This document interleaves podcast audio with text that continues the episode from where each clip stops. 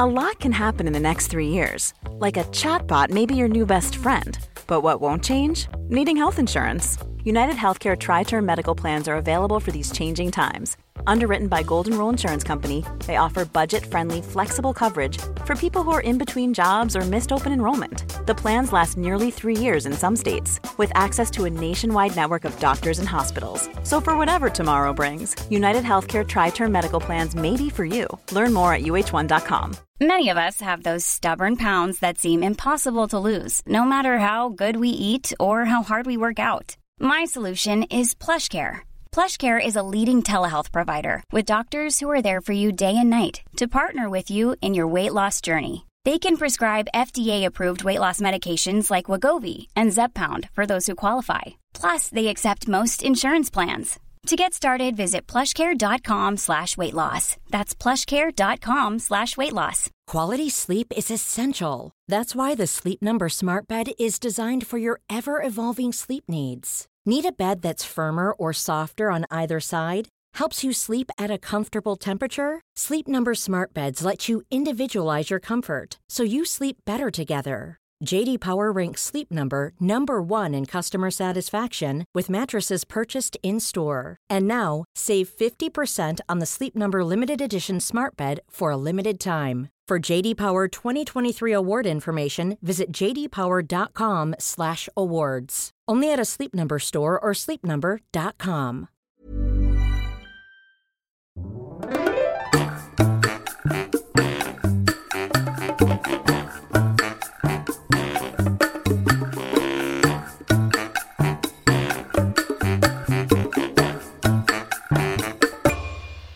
Hola, ¿qué tal? Esto es How to Spanish Podcast. Yo soy David. Y yo soy Ana. Hoy vamos a hablar sobre cómo es tener un coche en México. Our Patreon community makes this podcast possible. If you would like to support us, go to howtospanishpodcast.com. You can find the links to previous episodes, the study materials and interactive transcripts we offer to our members, as well as many other benefits. Don't forget to check our store.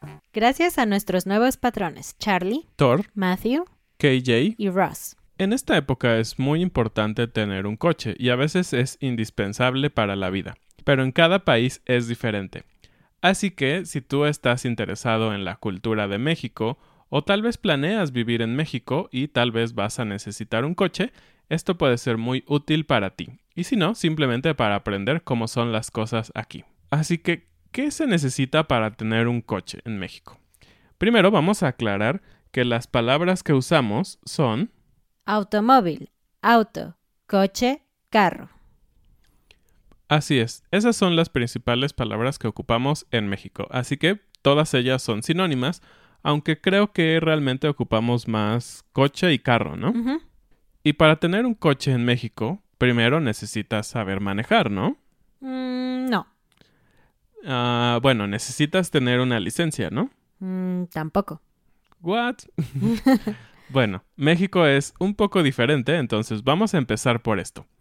¿Cómo se aprende a manejar en México? ¿Debes tener un permiso? ¿La gente tiene un permiso para aprender a manejar? En teoría puedes obtener un permiso de conducir cuando todavía eres menor de edad. Exacto, de los 16 a los 18 años.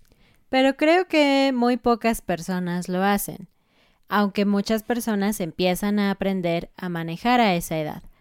Yo empecé a aprender a los 15 años, pero recuerdo que en mi segunda o tercera clase me subí a la banqueta y me asusté mucho y le dije a mi papá, no, ya no quiero, no quiero aprender a manejar. Y dejé por completo las clases de manejo hasta dos o tres años después.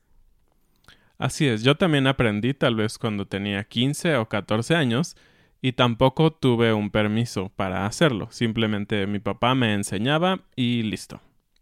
He sabido que en otras partes de México, no en las ciudades grandes como Ciudad de México o Querétaro, donde vivimos ahora, muchas personas aprenden a manejar desde mucho antes, cuando son más jóvenes, cuando tienen nueve o diez años. Por ejemplo, tengo una amiga que vivió en Durango y ella me contó que ella aprendió a manejar desde que tenía como 11 años porque el pueblo donde vivía era tan pequeño que casi no había autos en las calles, así que no era tan peligroso como en una ciudad que un niño aprendiera a manejar. Aún así, a mí se me hace peligroso y se me hace una locura, pero sucede en este país. Y normalmente si vives en una ciudad grande, pues tus padres o tus tíos o tus primos, las personas que te enseñan, van a buscar un lugar, un estacionamiento grande o una calle muy sola que saben que nunca pasan autos para que puedas aprender a manejar. En algún momento yo intenté enseñarle a manejar a Ana y fuimos a un estacionamiento de un Costco cuando todavía vivíamos en el norte de la Ciudad de México y después de dar unas cuantas vueltas los policías o las personas de seguridad del estacionamiento se acercaron y nos dijeron joven, aquí no se puede aprender a manejar y nos sacaron del estacionamiento. Pero eso realmente es ridículo y creo que la gente debería tener más paciencia y consideración, porque nosotros viviendo en Ciudad de México y en el norte de la Ciudad de México, solamente hay vías rápidas o calles rápidas. Entonces realmente es muy difícil aprender a manejar en las calles normales. Es peligroso. La gente maneja tan rápido y no tienes tiempo de reaccionar o de que se apague el coche a media calle o algo así. Entonces los estacionamientos son como el único lugar donde realmente podrías aprender de forma tranquila, sin preocuparte mucho por otros coches, pero no te lo permiten hacer ahora. Exacto. Entonces es un problema donde aprender a manejar.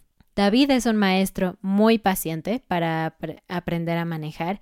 Él nunca me gritó, nunca hizo nada que me molestara, pero yo estaba tan nerviosa de aprender a manejar con él no sé por qué, pero a veces cuando estás con las personas en quienes confías es más difícil, no sé.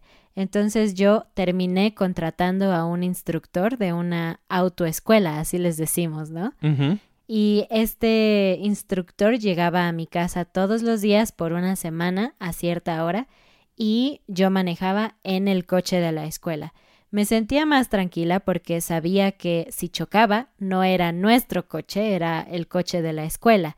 Y aunque ambos coches tenían seguro, para mí era simplemente, no sé, más relajante o tenía más tranquilidad pensar que estaba manejando un coche que no era mío.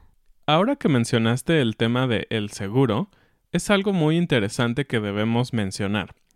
Si alguna vez vienes a México y tienes un accidente con otro auto, es muy probable que el otro auto no tenga seguro. Exacto, es impresionante. Según la Asociación Mexicana de eh, Aseguradoras, solo el 30% de los vehículos que existen y que circulan en México tienen seguro. Y a pesar de que es una ley que tú debes de tener un seguro si tienes un auto, Simplemente las personas no lo compran. Ellos se arriesgan a que si tienen un accidente pueden perder su auto, pueden ir a la cárcel, pueden perder su, su dinero porque tienen que pagarle a otra persona, pero no les importa, ellos no lo aseguran. Es algo muy triste, pero es una realidad en México. Una parte también muy interesante de la cultura de los choques, de los percances pequeños en México siempre cuando alguien, no sé, un clásico golpe de ciudad, ¿no? Que alguien se distrae un poco y solamente toca un poco tu auto con su auto y la pintura se talla o algo así. Es muy, muy clásico en el slang mexicano de los choques decir, no te preocupes, sale con polish. O sea, es decir, que es un golpe muy barato, entonces ellos te dan 200, 300 pesos para que compres esto que llamamos polish, que es para quitar el golpe, las marcas del golpe, aunque no siempre es real. Y ese tipo de golpes muy, muy ligeros también les decimos besitos. Fue un besito, un choque chiquito. Qué datos tan interesantes y tan tristes. Pero bueno, ya hablamos del permiso, ¿no? Que es cuando eres menor de edad. Pero cuando eres mayor de edad, lo que necesitas es una licencia, licencia de manejo. Exactamente. Y la licencia debes de hacer un examen, ¿no? Porque el gobierno o la entidad que emite las licencias debe asegurarse que todas las personas deben manejar, ¿no? en teoría, pero no.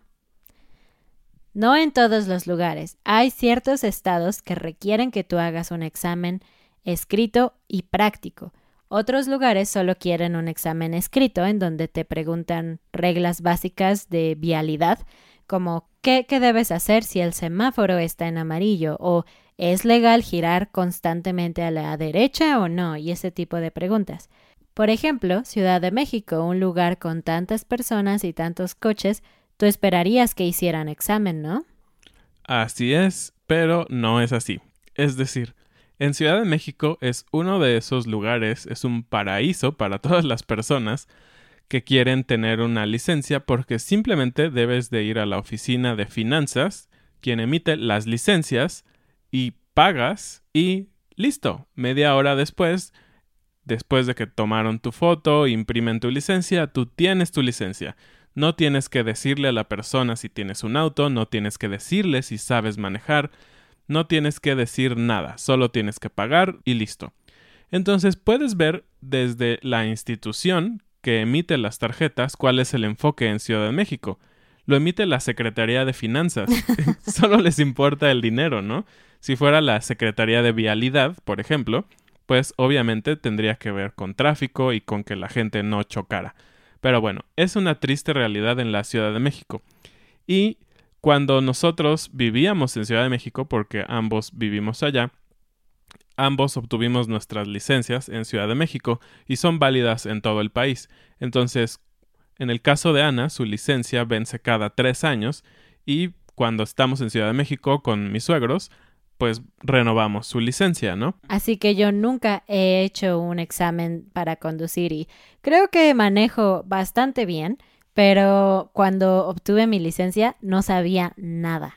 Así que realmente no deberían de habérmela dado. Y solo rápidamente yo dije conducir y manejar.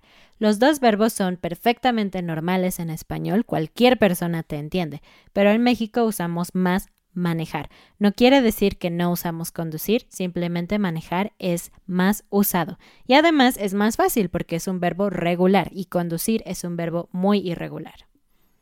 Así es. Y en mi caso tampoco hice ningún examen. Hace bastantes años existía una licencia permanente. Entonces, una vez que la sacabas, no tienes que sacar otra licencia en tu vida. Y vamos a avanzar en el tema de tener un auto en México. ya tienes tu licencia, ya sabes manejar, ahora necesitas un auto, ¿no? ¿Qué tan común es rentar un auto o comprar un auto? Casi nadie en México renta un coche como para tenerlo consigo todos los días. Si vas a viajar o algo así, tal vez. Pero este modelo, que se llama arrendamiento, no es común en México, solo en las empresas, pero en un porcentaje muy pequeñito.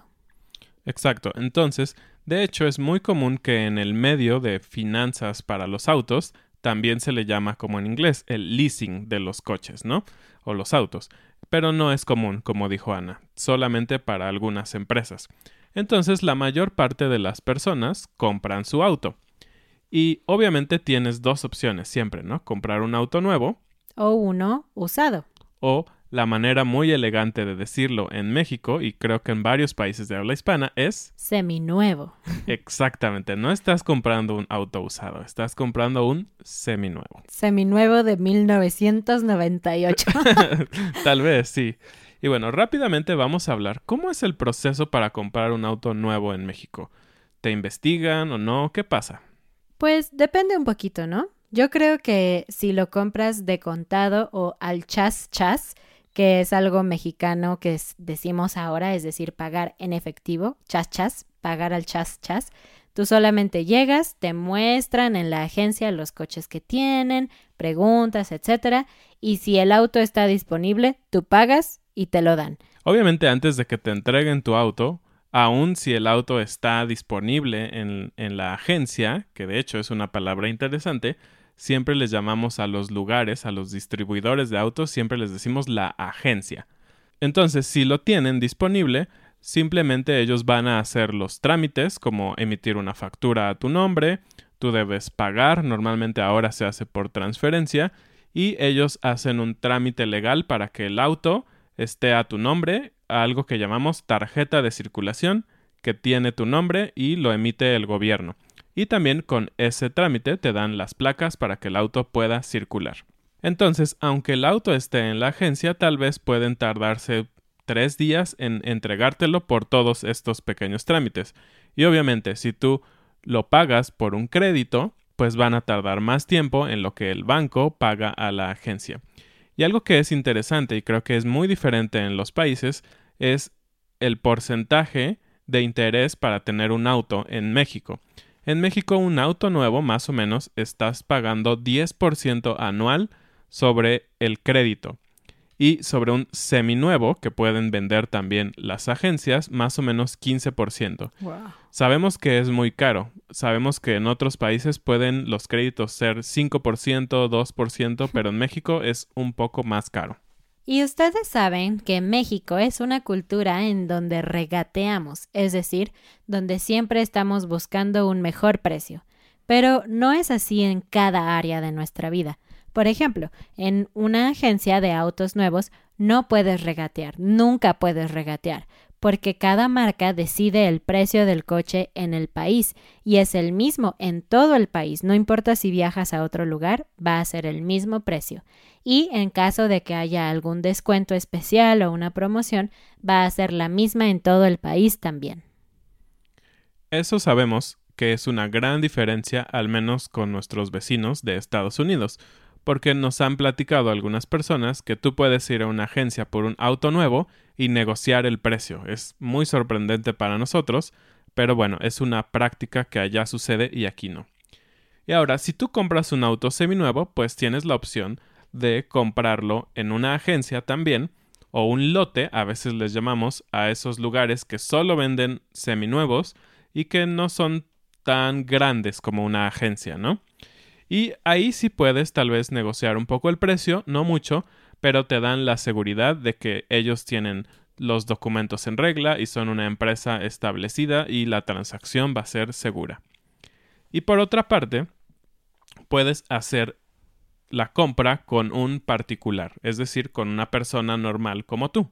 Si decides buscar un coche con un particular, lo más común ahora en México es usar una página que se llama Mercado Libre México, que es como un Craigslist pero mexicano, o también Facebook Marketplace.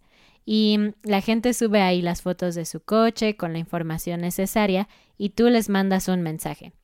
Pero bueno, hacer esto tiene más riesgos porque implica que tú tienes que moverte e ir a un lugar para ver el coche para revisarlo y todo eso. Y finalmente siempre tenemos un poquito de miedo porque no sabemos con quién estamos tratando, si es real o no es real. Siempre tienes que estar como muy alerta y procurar ver el coche en vez de en una casa particular, verlo en un estacionamiento de algún lugar público donde haya más gente y sea más seguro para ambas partes.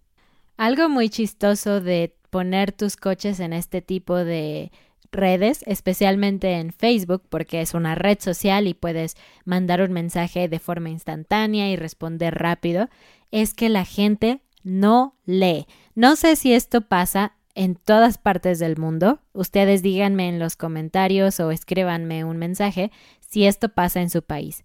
Pero en nuestro país la gente no lee los anuncios.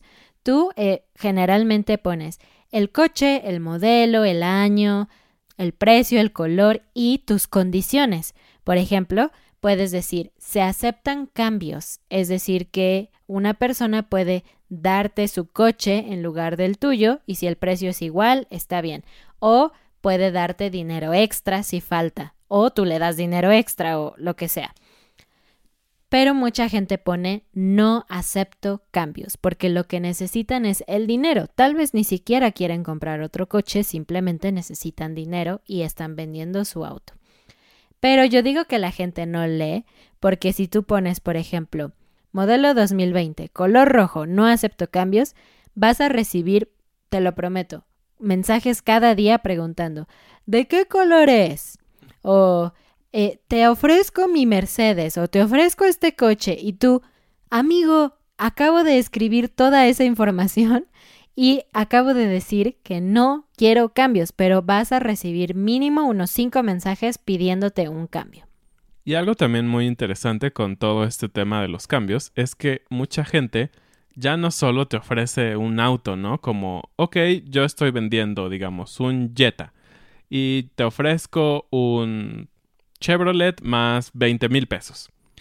Pero ahora la gente es muy creativa, entonces de repente hemos recibido mensajes cuando hemos vendido algún auto de, te ofrezco un terreno y unas cabras que están en el terreno y, y si no me alcanza te doy 10 mil pesos. Y tú, no, yo quiero dinero, no quiero, ¿para qué quiero cabras? No, es, es como muy extraño. La gente realmente piensa que Facebook Marketplace en este lugar, en este caso, es como una, un lugar de trueques, ¿no? Donde puedes, no sé, intercambiar por lo que tú necesitas. Algo muy interesante sobre comprar un auto a un particular, obviamente es la negociación y es revisar el auto porque pues vas a comprar un auto que no tiene la garantía de una agencia, tanto nuevo como seminuevo. Entonces aquí hay un grupo de palabras, frases, eh, cosas para negociar que es un slang muy específico de estas operaciones. Y queremos compartirlo con ustedes por si alguna vez van a comprar un auto en México, no estén perdidos y no digan de qué está hablando, ¿ok? Entonces vamos a compartirles algunas frases. Pues bueno, llegas al lugar donde está el coche, dices buenas tardes, mi nombre es bla bla bla, la otra persona se presenta y lo primero primero que pregunta la persona interesada en comprar el coche es ¿y cómo anda? Exacto. Y no se refiere específicamente a andar de... Cómo caminar. Cómo caminar o cómo se mueve el auto, sino es una manera de decir cuál es el estado general del auto. Entonces, cómo anda se refiere a tiene alguna falla, tienes algo que decirme al respecto, y lo más seguro es que vas a escuchar un no, no, no, está muy bien, está entero. es muy chistoso. Siempre me río mucho con está entero, porque entero significa completo. Y claro, el coche está completo, puedes verlo, no es como... y si no, no lo comprarías, ¿no? Claro, no es como solo tiene tres llantas o no tiene volante, ¿no? Pero en este caso, está entero se refiere a que está perfecto o muy bien. Entonces, está entero es muy común escuchar en las negociaciones de auto, junto con otra frase que también es muy chistosa. No le duele nada. No le duele nada, como si fuera una persona. Exactamente, es lo mismo. Simplemente está diciendo, está en perfecto estado, no tiene ninguna falla. Una falla muy común de los coches tiene que ver con los líquidos y las mangueras que se rompen y derraman esos líquidos. Así que es muy común escuchar no tira nada si tú buscas tirar es como to drop, pero en este caso significa to leak, entonces no tira nada. También es común escuchar o decir no le vas a meter nada. Mm, ¿Cómo que no le vas a meter nada? Lo que quiere decir esta frase es que no vas a gastar dinero extra en reparaciones porque el auto está en muy buenas condiciones. Entonces no le vas a meter nada, significa sí piezas o partes, pero sobre todo significa dinero. No tienes que gastar más dinero en tener el auto en buenas condiciones. Otra cosa común de escuchar en esta negociación es que una persona dice le faltan llantas. ¿Te lo van a dar sin llantas o cómo? No, parece eso, ¿no? Le faltan como no tiene. Pero le faltan llantas, lo que significa es que las llantas no están tan nuevas o ni siquiera tienen media vida, que es decir, que están a la mitad de su capacidad, sino que están más abajo y que muy pronto tú vas a necesitar cambiarlas por seguridad. Exacto. Y esa frase que usó Ana también es muy común. Media vida. Siempre hablamos así de las llantas como en un slang de, de autos, ¿no? Como tiene tres cuartos de vida, media vida o un cuarto de vida. Y ahí es donde empiezan las negociaciones la persona que está comprando el coche va a buscar los detalles o los defectos del coche, que si tiene un golpe aquí o una rayadura acá o lo de las llantas, que le faltan llantas, etcétera, va a buscar cualquier cosita para negociar y bajar el precio. Entonces vamos ahora con las frases que ya tienen que ver con el precio. Entonces asumamos que estás de acuerdo con el auto, te gustó o simplemente te gustó mucho aunque sí hay cosas que tienes que cambiar o mejorar. empiezas a negociar, algunas de las frases son, ya para hoy, ¿cuánto es lo menos? ya para hoy. Exacto. Y es una frase muy interesante porque lo que quieres decir, en este momento te lo voy a comprar, pero bájame el precio. ¿Cuánto sería el menor precio el que, al que estarías dispuesto a pagar? ¿Cuánto es lo menos? Y eso de cuánto es lo menos funciona en cualquier situación donde quieres bajar el precio. Y a veces la otra persona va a decir, no, no, ya es lo menos, como no puedo bajar más o tal vez va a bajar un poquito.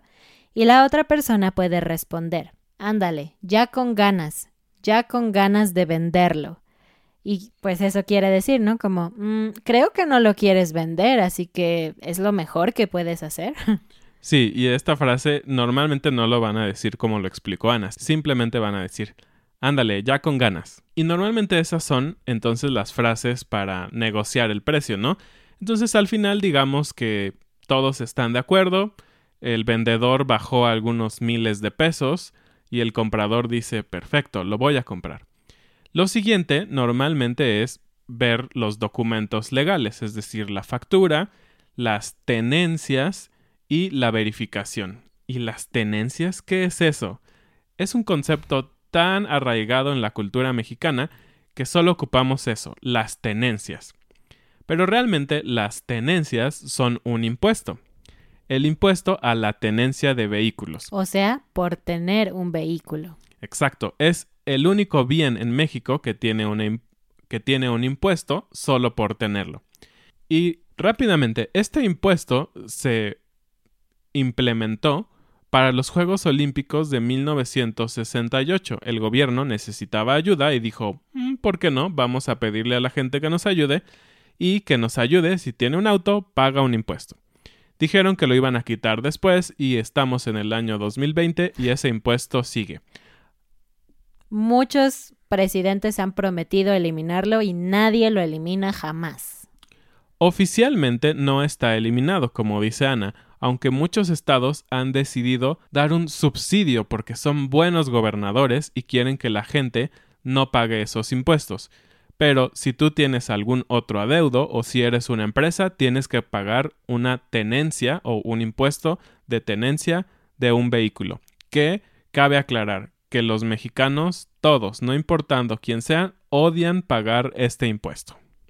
Y bueno, ya que revisaste que todos los papeles existen, que son legales, que no hay algún problema, entonces es el momento de pagar. Y bueno, ahora es fácil, es más fácil pagar porque puedes hacer transferencias electrónicas.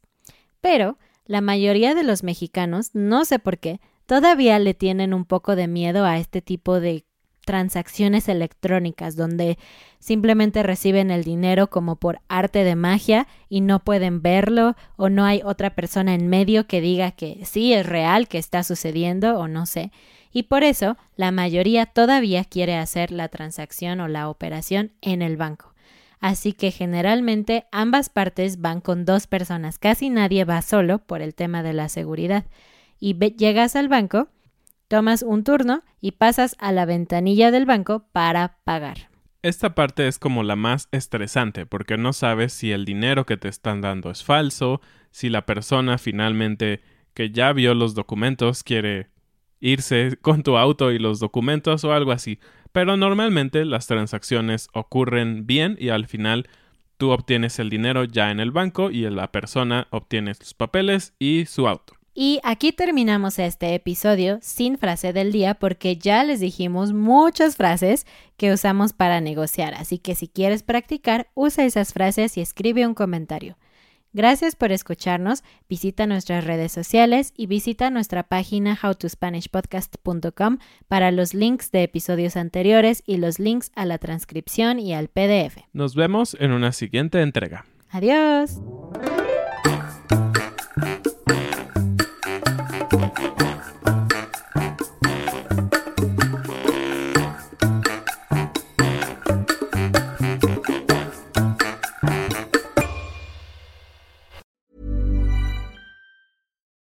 It's Paige DeSorbo from Giggly Squad. High quality fashion without the price tag. Say hello to Quince. I'm snagging high-end essentials like cozy cashmere sweaters, sleek leather jackets, fine jewelry, and so much more. With Quince being 50 to 80% less than similar brands. And they partner with factories that prioritize safe, ethical, and responsible manufacturing. I love that. Luxury quality within reach. Go to quince.com slash style to get free shipping and 365 day returns on your next order. Quince.com slash style. Mom deserves the best, and there's no better place to shop for Mother's Day than Whole Foods Market. They're your destination for unbeatable savings, from premium gifts to show-stopping flowers and irresistible desserts. Start by saving 33% with Prime on all body care and candles. Then get a 15-stem bunch of tulips for just $9.99 each with Prime. Round out Mom's menu with festive rosé, irresistible berry chantilly cake, and more special treats. Come celebrate Mother's Day at Whole Foods Market. Hey, it's Paige DeSorbo from Giggly Squad. High quality fashion without the price tag. Say hello to Quince. I'm snagging high-end essentials like cozy cashmere sweaters, sleek leather jackets, fine jewelry, and so much more. With Quince being 50 to 80% less than similar brands. And they partner with factories that prioritize safe, ethical, and responsible manufacturing. I love that. Luxury quality within reach. Go to quince.com slash style to get free shipping and 365 day returns on your next order. Quince.com slash style.